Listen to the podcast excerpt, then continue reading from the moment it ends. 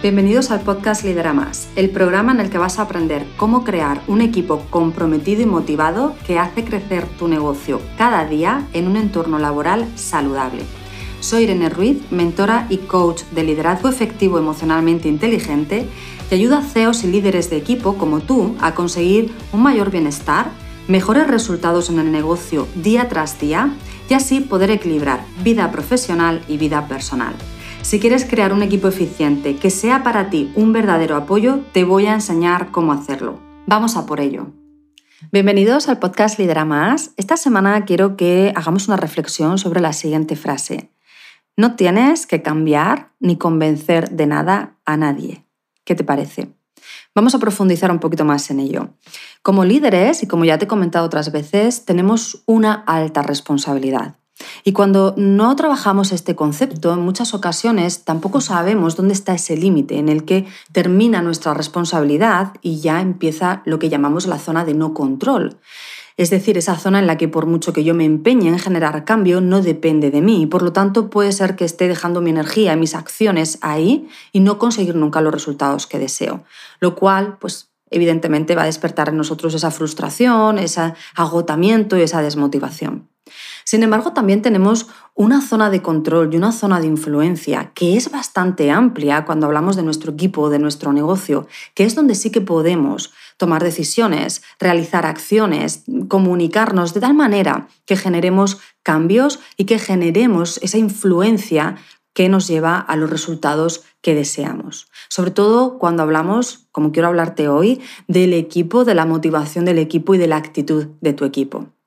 Si todo esto que te estoy contando, de la zona de control, no control, la responsabilidad del líder, mm, es la primera vez que lo escuchas y no lo tienes claro, te recomiendo que vuelvas un poquito atrás. Hace un par de episodios te hablaba de la responsabilidad del líder y te explicaba muy bien, muy bien todo esto de la zona de control, eh, la zona de influencia, la zona de no control y cómo trabajar con esto. Te recomiendo que escuches ese episodio porque te va a ayudar mucho a trabajar el concepto de la responsabilidad y también te va a hacer más fácil entender lo que vamos a hablar en este de aquí hoy, ¿vale? Bueno, pues dentro de esa responsabilidad quería comentarte, como te decía antes, qué pasa con eh, la motivación del equipo. Porque una de las cosas que tenemos que tener muy claro es que efectivamente los líderes por distintos motivos que también hemos comentado ya previamente, pues influimos en la motivación de nuestro equipo para bien y para mal. Y por lo tanto, esto es para nosotros una posibilidad de crear esa motivación que queremos. Ya que tenemos esa capacidad de influir en la motivación de nuestro equipo, podemos utilizarla de manera constructiva. Y es para ello, para lo que podemos adquirir distintas herramientas, entender qué es la motivación, entender que nuestro equipo no se motiva solamente por el sueldo, que hay muchas más palancas de motivación importantes que hacen que tus empleados vayan mucho más allá de estar motivados y puedan estar realmente comprometidos con tu negocio, con los resultados, con su crecimiento dentro de la empresa y con aportar y dar lo mejor de sí. Y conocer todo esto y por lo tanto adquirir las herramientas que como líder te va a hacer crear, generar esta motivación en el equipo, te va a ayudar a conseguir esos resultados que tú deseas en un equipo comprometido que te hace crecer el negocio cada día. Estamos aquí en la zona de influencia realmente. Pero ¿qué es lo que pasa cuando tenemos eh, pues, eh, una persona en nuestro equipo que ha generado un cambio de actitud en el que bueno, pues puede ser que esté afectando a la convivencia, puede ser que ahora sea más conflictivo, esté dando lugar a más problemas con los compañeros o que esté empeorando la comunicación y ya sabes que problemas en comunicación genera eh, ese problema de convivencia, pero también bajada de rendimiento. Puede ser que sencillamente estés viendo esto, que los resultados pues, eh, que estás obteniendo, la efectividad de esta persona, pues ha empeorado.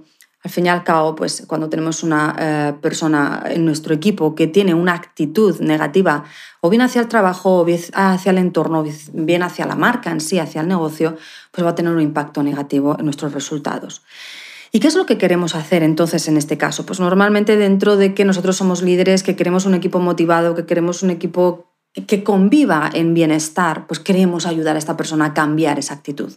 Y aquí es donde viene esta idea que te decía antes. Tú no tienes que cambiar a nadie ni convencer a nadie, entre otras cosas, porque eso está en tu zona de no control.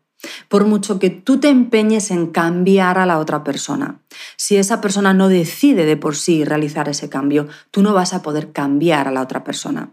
Y en muchas ocasiones me encuentro con mis clientes en situaciones similares a esta, en la que tienen eh, un empleado que ha trabajado en el equipo años y que no sabemos todavía por qué, pues eh, estamos observando eh, ese cambio de actitud y ese, impacto negativo en sus resultados.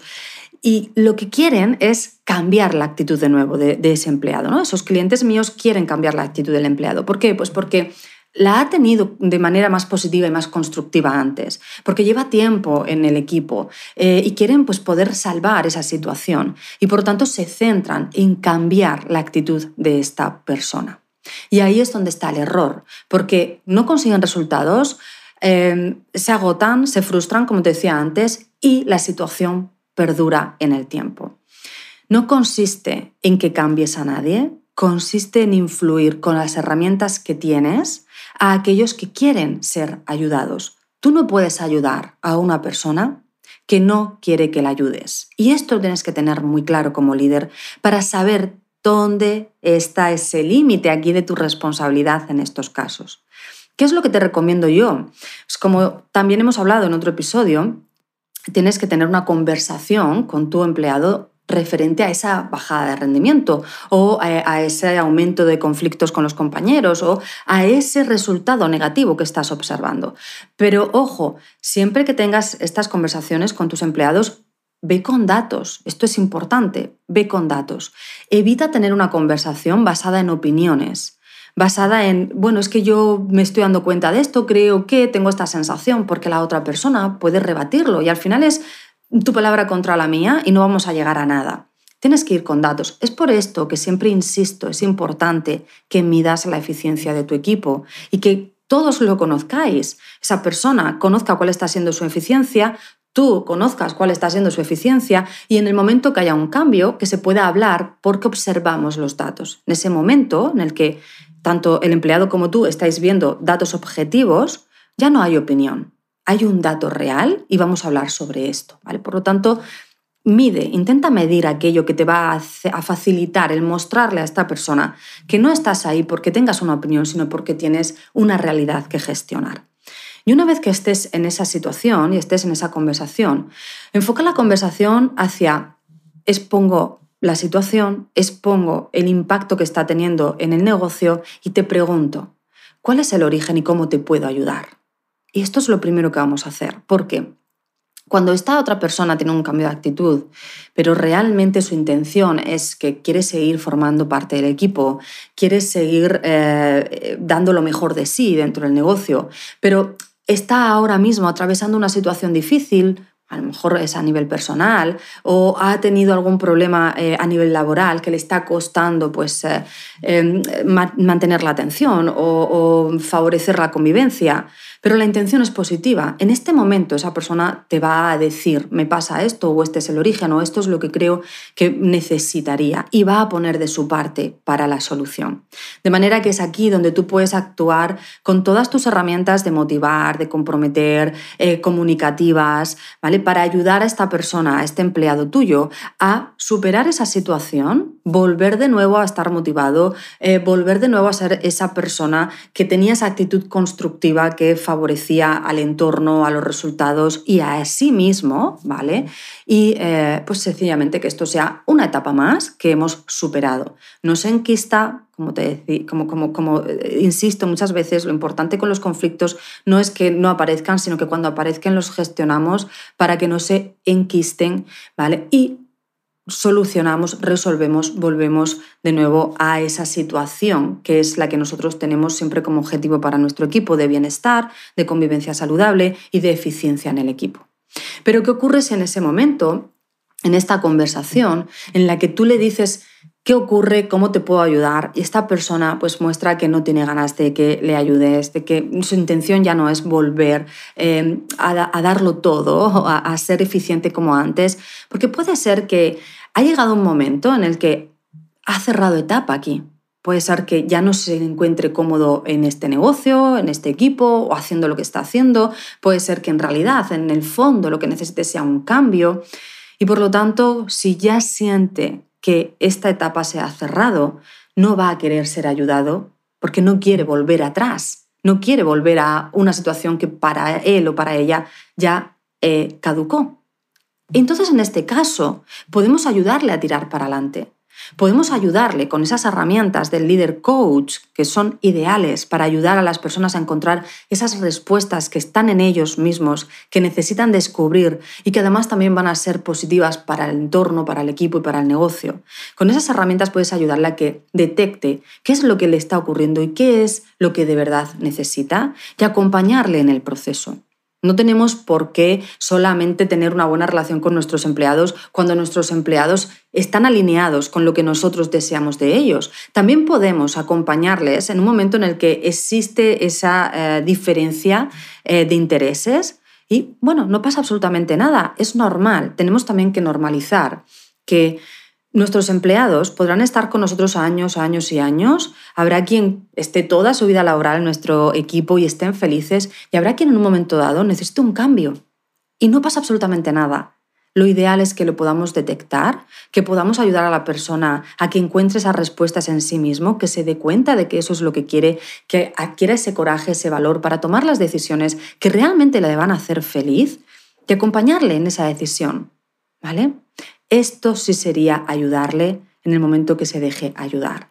Pero empeñarnos en que cambie la actitud, porque no queremos afrontar una realidad, porque no queremos tomar determinadas decisiones o porque no queremos mantener determinadas conversaciones, no nos va a llevar a los resultados que deseamos. Por eso recuerda, tú no tienes que cambiar a nadie, no tienes que convencer a nadie, tienes que negociar con esta persona, tienes que gestionar las situaciones buscando el origen que ha originado esta situación para poder encontrar la solución a esta situación. Y muchas veces la solución puede ser que no sea la que tú querías, pero al fin y al cabo es una solución. Tenemos que ser valientes también como líderes para mirar la realidad a la cara y poder utilizarla de la forma más constructiva posible. ¿De acuerdo?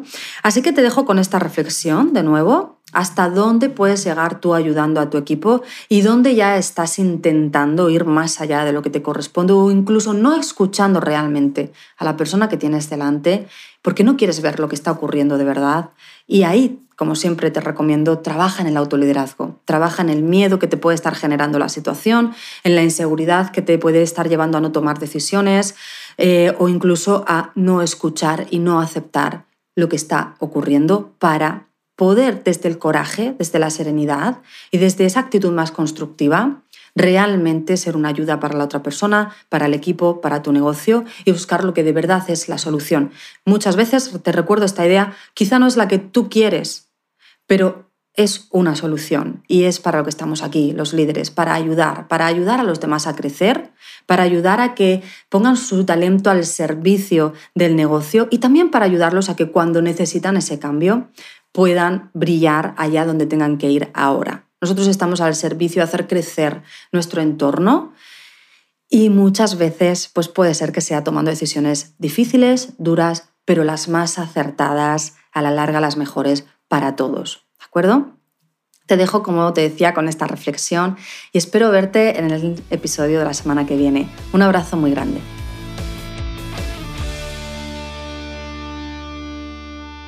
Este programa ha sido producido por Full Music Producciones.